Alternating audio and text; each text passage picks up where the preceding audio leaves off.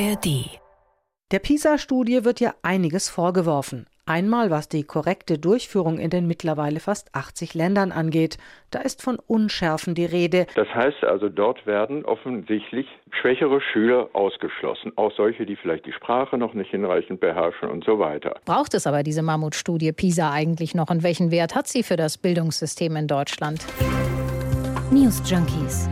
Verstehen, was uns bewegt. Ein Podcast von RBB24 Inforadio. In Mathematik sowie auch in der Lesekompetenz und in den Naturwissenschaften sind die Ergebnisse von 2022 die niedrigsten, die jemals bei PISA gemessen wurden. Was wir in den PISA-Daten sehen, ist ein Abfall der Leistungen in den Bereichen Mathematik und Lesekompetenz in einem noch nie zuvor gesehenen Ausmaß. Ja, so fällt das Fazit aus mein von Co-Autor der PISA-Studie Francesco Avisati. Mhm. Schlecht wie nie zuvor. Diese Meldung gibt er in den Medien seit gestern rauf und runter. Er ist, wie gesagt, Co-Autor der aktuellen PISA-Studie der internationalen Untersuchung von Schulleistung und er informiert hier über eben diese historisch miserablen Ergebnisse für Deutschland im gemessenen Jahr 2022. Lesen, Mathe, Naturwissenschaften, das wird geprüft bei PISA und in äh, Mathe liegen drei von zehn äh, Schülern unter dem Mindestlevel. Überhaupt hat ein knappes Drittel in mindestens einem der Felder nur sehr geringe Kompetenzen und ungefähr jeder Sechste hat in allen drei Bereichen deutliche Defizite. Und das Schlimmste ist, Niemand ist überrascht. Man hat es kommen sehen. Schließlich zeigt die Kurve bei PISA seit 2012 schon nach unten. Wie gravierend die Lage ist, was die Gründe sind und wie es da wieder rausgehen könnte, darüber sprechen wir heute hier bei den News Junkies. Und wir schauen uns auch an, was diese Studie eigentlich misst und ob sie überhaupt ein gutes Instrument ist. All das in dieser Ausgabe der News Junkies am Nikolaustag am Mittwoch, den 6.12. mit Hendrik Schröder und Christoph Schrag kleines Trostpflaster vorneweg vielleicht. Also auch international ist es ja so, dass in vielen Ländern der Pfeil von der PISA-Studie nach unten zeigt. Freuen können sich eigentlich nur die Spitzenreiter in den asiatischen Ländern, zum Beispiel Japan, Korea, Singapur oder Europa, die Schweiz, Irland, Estland. Also das heißt aber trotzdem, von den anderen Ländern sind ja viele seit der letzten Studie auch abgesagt. Ja, aber was soll das für ein Trost sein? Also, weil der Leistungsabfall in Deutschland ist ja äh, stärker als im Durchschnitt der, der anderen Länder. Und hier ging es ja besonders steil bergab, also mit den Kompetenzen. Deutschland liegt jetzt also international nur noch im Mittelfeld. Das ist zwar besser als im Fußball, aber es ist auch ein bisschen ernster als da. Naja, das kann man auch anders sehen. Nicht unser Thema. Nur noch in den Naturwissenschaften hat Deutschland noch einigermaßen sichtbar mehr Punkte als der internationale Schnitt. Sonst liegt dieses Land mittendrin im Mittelmaß. Aber das Dramatische ist ja, dass der Teil der besonders leistungsschwachen Jugendlichen so viel größer geworden ist seit der letzten Studie, also seit 2018. Wie gesagt, in Mathe rund 30 Prozent im Lesen rund 26 Prozent und Naturwissenschaften rund 23 Prozent, also nachgelassen. Dafür ist aber auch der Teil der besonders leistungsstarken Schülerinnen und Schüler wiederum kleiner geworden, muss man auch sehen. Ich glaube, mit Sarkasmus kommen wir hier nicht weiter. Ich meine, mhm. in, in Mathe liegt der Schnitt der 15-Jährigen auf dem Niveau, das vor ein paar Jahren von 14-Jährigen erwartet wurde. Das ist schon finster, oder? Also wenn man dem mal so folgt. Mal unabhängig davon, wie man jetzt die Studie an sich sieht und was für Prioritäten die setzt, kommen wir später noch dazu. Aber es ist schon alarmierend, kann man sagen, wie das kontinuierlich nach unten zeigt seit zehn Jahren, mit dies, also mit den Leistungen. Es ist frustrierend in jedem Fall. Und so geht es ja nicht nur Lehrern und Lehrerinnen und Eltern und den vielen Leuten in der Öffentlichkeit, die das jetzt wieder bitter kommentieren in so einer Art Reflex, sondern so geht es ja auch Schülerinnen und Schülern. Und damit das Thema jetzt nicht in so eine allgemeine Jugendschelte abdriftet, vielleicht gleich mal an den Anfang hier die Reaktion von Florian Fabricius auf diese Zahlen und die Debatte dazu, oder? Florian Fabricius, Abiturient und Generalbund Bundessekretär der Bundesschülerkonferenz. Und der hat im Deutschlandfunk Folgendes gesagt. Was ich entsetzlich finde an dieser ganzen Debatte, auch heute wieder, ich lese die ganzen Schlagzeilen, dann heißt es, Deutschlands Schüler sind schlechter geworden, Deutschlands Schüler stürzen ab. Am mhm. Ende des Tages ist es keine Frage davon, wie meine Generation, wie wir als Schüler abschneiden. Es ist am Ende eine systemische Frage. Es ist eine strukturelle Frage davon, dass Bildung vernachlässigt wurde und dass wir an allen Ecken und Enden merken, dass Bildung einfach zu kurz kommt. Ob das der Lehrkräftemangel ist, ob es ein riesiger Investitionsrückstau ist, ob es mentale Gesundheit von Schülern ist. Bildung ist eben nicht Priorität Nummer eins und das merkt man auch in den Ergebnissen. Aber es ist nicht die Schuld der Schüler, es ist die Schuld von einem System. Es gibt zu wenig Lehrer, der Unterricht fällt aus. In Vertretungsstunden werden reflexartig Filme reingelegt und zu Hause versuchen wir das nachzuholen, was in der Schule versäumt wird. Ein Vater aus Berlin über die Zustände an der Schule kam auf RBB Kultur gestern. Da sind wir eigentlich auch schon beim Thema, oder? Bei den Gründen für die Misere. Ja Also ich meine, die sind ja seit Jahren bekannt, oder? Also neben dem, was Fabricius äh, vorher gesagt hat, dass, dass, dass Bildung äh, keine Priorität hat und dass man ja auch sieht, am Lehrkräftemangel, an der immer noch mangelnden finanziellen Ausstattung, an starren ja, Lehrkonzepten und Lehrplänen. Also nicht, dass ich jetzt selbst Lehrer wäre, aber so liest man das überall. Dann kommt für Deutschland dazu, dass der soziale Hintergrund so entscheidend ist für den Erfolg in der Schule, immer entscheidender. Also dass eben hierzulande im Schulbetrieb vor allem die Kinder von Akademikern gut durchkommen und Kinder von bildungsfernen Eltern fallen hinten runter. Ja, haben wir ja gehört gerade. Also wer die Eltern nicht hat, die das dann eben zu Hause auffangen, wie der Vater. Aber das da. ist auch seit Jahren bekannt. Entschuldigung, mhm. wenn ich dich da unterbreche. Also gerade diese Ungleichheit hat das, hat das äh, deutsche Schulsystem schon wieder und immer noch angekreidet bekommen, weil es hier einfach besonders krass ist. Soll ich weitermachen? Also das kann ja, man. Ja, bitte. Es gibt ja genug noch. Naja, dann kommen die Folgen der Corona-Pandemie, wo in Deutschland den Kindern noch äh, Unterrichtsmaterialien mit der Post geschickt wurden teilweise und im Vergleich äh, viel weniger mit digitalen Medien gearbeitet wurde als anderswo, weil Siehe oben, schlechte Ausstattung und dazu mangelnde Lehrerfortbildung im Digitalen äh, und dazu, und das sagt ja inzwischen jeder, sogar das Bildungsministerinnen sagen das, waren die überdurchschnittlich langen Schulschließungen wegen Corona ein Problem. Na, ohne jeden Zweifel hat die äh, überdurchschnittlich lange Schulschließung in Deutschland hier eine äh, große Rolle gespielt. Das war ein Fehler und das führt natürlich auch zu den Ergebnissen, die wir jetzt sehen. Deutschland liegt nur noch knapp äh, über dem OECD-Durchschnitt im Bereich der Mathematik. Im Bereich der Naturwissenschaften ist es ja ein bisschen besser, aber andere Länder sind hier besser zurechtgekommen, die früher mit der Digitalisierung ähm, ähm, in ihren Schulen begonnen haben. Karin Prien ist das von der CDU-Bildungsministerin von Schleswig-Holstein und so gesagt hat sie das im Deutschlandfunk. So, und jetzt kommt zu dieser Situation ja auch noch belastend dazu aktuelle Krisen, der Ukraine-Krieg mit vielen Kindern, die auf die Schnelle integriert werden mussten und müssen ja mit anderen Kindern zusammen, die aus Krisengebieten nach wie vor hier landen. Und das landet alles auf dem Tisch von Lehrern, die einfach inzwischen chronisch überlastet sind, weil sie zu viele Aufgaben haben, die eigentlich nicht zu ihrem Kerngebiet gehören. Und Hilfe ist nicht in Sicht. Aber es ist ja, wie gesagt, alles bekannt. Also die Probleme sind bekannt, dass es seit 2012 mit Deutschland bei PISA immer mehr bergab geht, ist bekannt. Die Lösungen sind bekannt. Und was ich bemerkenswert fand, das hat der Co-Autor der Studie Avisati noch gesagt zum Thema Finanzierung. Aus anderen Daten wissen wir, dass zwischen 2012 und 2020 die Gesamtausgaben pro Schüler insgesamt um mehr als 16 Prozent gestiegen sind. Bildung wird nicht besser, wenn man den Schulen einfach mehr Geld gibt. Worin es investiert wird, ist viel wichtiger. Also, es liegt nicht nur am Geld.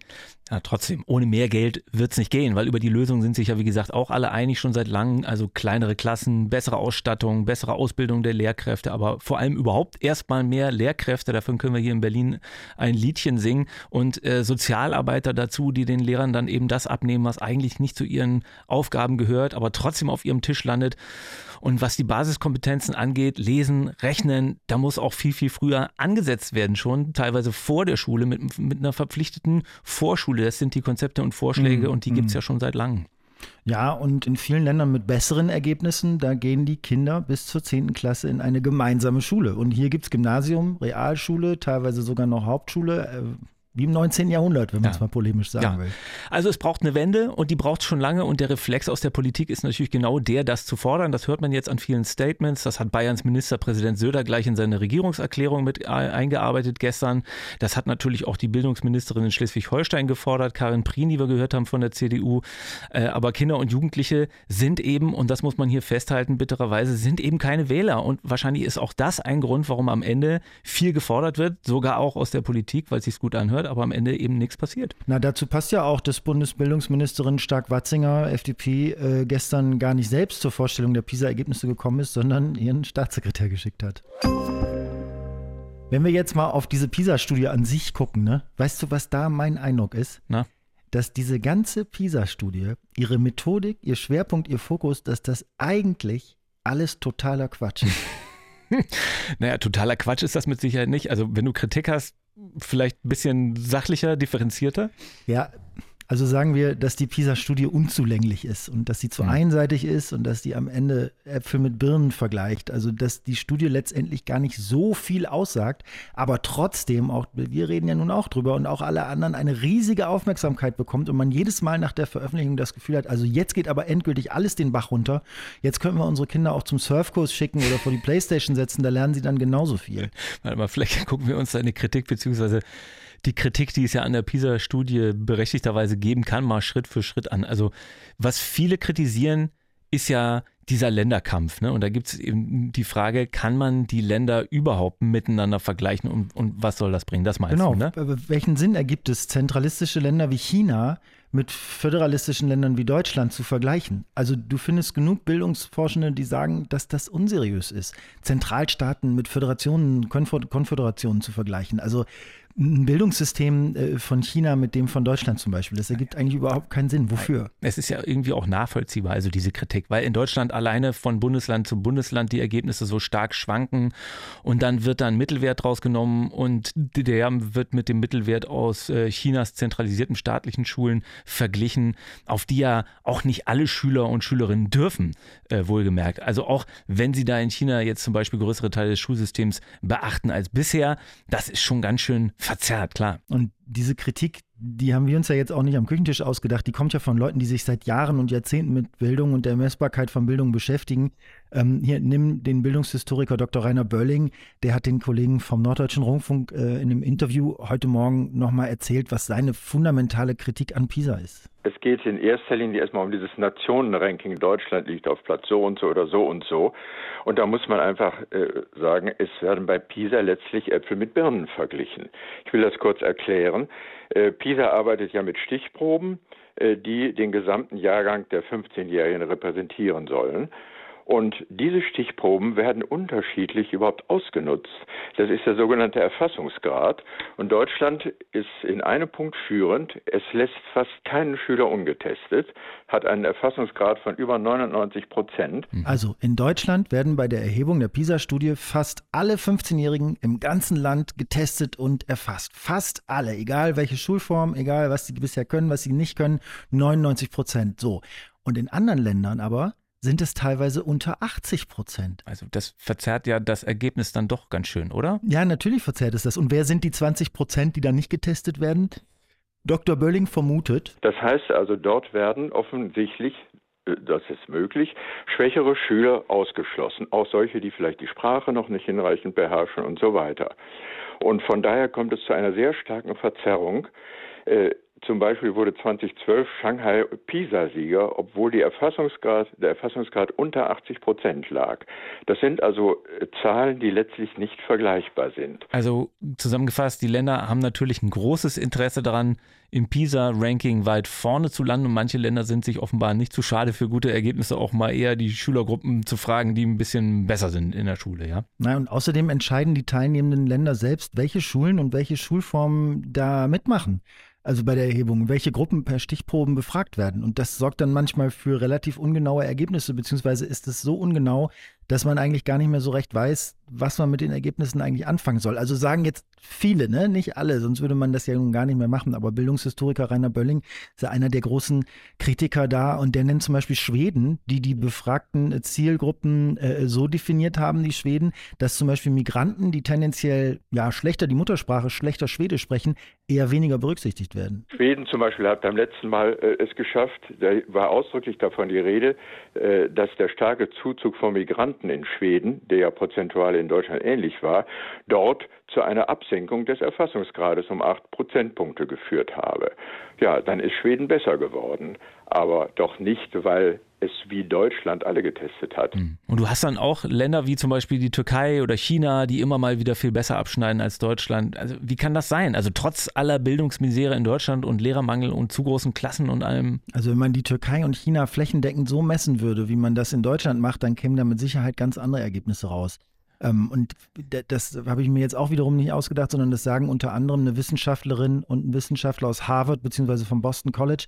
Die haben PISA unter die Lupe genommen und dazu in der Fachzeitschrift Science publiziert. Und die sagen zum Beispiel, in Ländern wie der Türkei, da gehen 15-Jährige aus bildungsfernen Schichten oft gar nicht mehr zur Schule.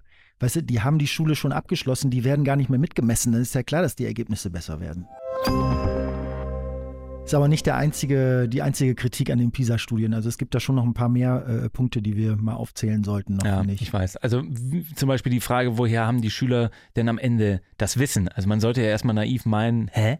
Ja, natürlich aus der Schule. Aber so einfach ist das nicht. In Korea zum Beispiel ist es relativ üblich, dass Schulkinder Nachhilfe bekommen. Also fast jeder Zweite geht da zu privaten Nachhilfestunden und dann weiß man ja gar nicht genau, sind die Koreaner jetzt so gut, weil das Schulsystem so super ist oder weil die Eltern so viel Geld in zusätzlichen Privatunterricht stecken? Was mich persönlich ehrlich gesagt stört und auch da bin ich jetzt nicht alleine, warum liegt eigentlich der Schwerpunkt bei PISA nur auf Mathe, Muttersprache, also bei uns in dem Fall Deutsch und Naturwissenschaften? Was ist mit Fremdsprachen? Was ist mit Musik, Literatur, Soft Skills, Gesellschaftswissenschaften, Politik, Sozialkunde, äh, mhm. Geschichte, Kunst? Das ist alles egal, oder was? Ja. Kann man vielleicht davon ausgehen, dass Schülerinnen und Schüler, die in Mathe, Deutsch und Naturwissenschaften schlecht sind, sehr wahrscheinlich auch in allen anderen Fächern nicht brillieren werden? Also, dass das schon so ein Gradmesser auch für den Rest sein kann? Ja, kann sein. Und es ist natürlich wünschenswert, eine möglichst große Allgemeinbildung in der Gesellschaft als Ziel zu haben, keine Frage. Aber Mathe, also jetzt mal als Beispiel, wenn ich das in meinem Umfeld sehe, wie sich Kinder und Jugendliche mit Mathe abquälen, warum? Also das ist in meinen Augen verschenkte Lebenszeit, in der man wirklich was Sinnvolles machen könnte oder was Sinnvolles lernen könnte. Nehmen wir nicht ernst. Du hast ein Gerät in der Tasche, das jede dieser Aufgabe in Sekunden lösen kann. Also die Welt dreht sich weiter und man braucht verschiedene Skills in verschiedenen Zeitaltern, sage ich mal. Also wozu braucht man jetzt über die Grundkenntnis hinaus eigentlich unbedingt Mathe? Da habe ich wieder gelesen, dass die teilweise so schlecht in, sind in Mathe, die deutschen Schüler, dass sie zum Beispiel im Laden nicht analysieren können, ob sich ein vermeintliches Sonderangebot lohnt oder nicht. Und da hilft denen dann auch kein Handy. Und das ist doch besorgniserregend. Also Vergleichbarkeit hin hm. oder her, Mathe hin oder her, dass das deutsche Schulsystem dringend eine Reform und eine bessere Ausstattung braucht, das ist doch unbestritten. Und wenn sowas wie die PISA-Studie, jetzt bei aller Kritik, die da äh, mitschwingt, wenn, wenn diese Studie immer wieder den Scheinwerfer auf diese Misere lenkt, dann kann uns das allen nur recht sein. Das war's von den News Junkies für heute und wie immer am Ende aber noch eine Podcast-Empfehlung von uns für euch, da wir heute so viel über China geredet haben und jetzt in dieser Folge über das sehr zentralisierte Bildungssystem da, ähm, empfehlen wir euch noch ein bisschen tiefer nach China reinzugucken, nämlich mit dem Podcast Welt macht China. Den machen aktuelle Korrespondenten und Korrespondentinnen, äh, die eben in China arbeiten oder gearbeitet haben und die haben sich das so ein bisschen zur Aufgabe gemacht, diesen, dieses riesige Reich mit seinen Dynamiken und so ein bisschen zu entschlüsseln. Für euch, dass man äh, China einfach ein bisschen besser versteht. Welt macht China findet ihr in der ARD Audiothek und da gibt es auch morgen wieder eine neue Folge der News Junkies. Bis dahin, schönen Tag, sagen Hendrik Schröder und Christoph Schrag. Ciao. Tschüss. News Junkies. Verstehen, was uns bewegt. Ein Podcast von RBB24 Inforadio. Wir lieben das Warum.